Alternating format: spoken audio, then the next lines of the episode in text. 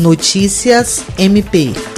O Ministério Público do Estado do Acre promoveu uma reunião para discutir a conclusão do Plano Municipal de Saneamento Básico de Acrelândia. Na ocasião, o promotor de justiça Júlio César de Medeiros destacou que o plano é necessário para que o município alcance recursos que vão auxiliar na implantação da coleta seletiva, compostagem e construção do aterro sanitário. Também participaram a Procuradora de Justiça Rita Nogueira Lima, coordenadora do Centro de Apoio Operacional do Meio Ambiente, Patrimônio Histórico e Cultural, Habitação e Urbanismo, o professor da Universidade Federal do Acre, Camilo Leles, e o engenheiro sanitarista Júlio César Pinho Matos. Em dezembro de 2015, foi assinado com a UFAC o termo de execução descentralizada número 05, em que a universidade ficou responsável pela elaboração do plano de saneamento básico de seis municípios, dentre eles Acrelândia.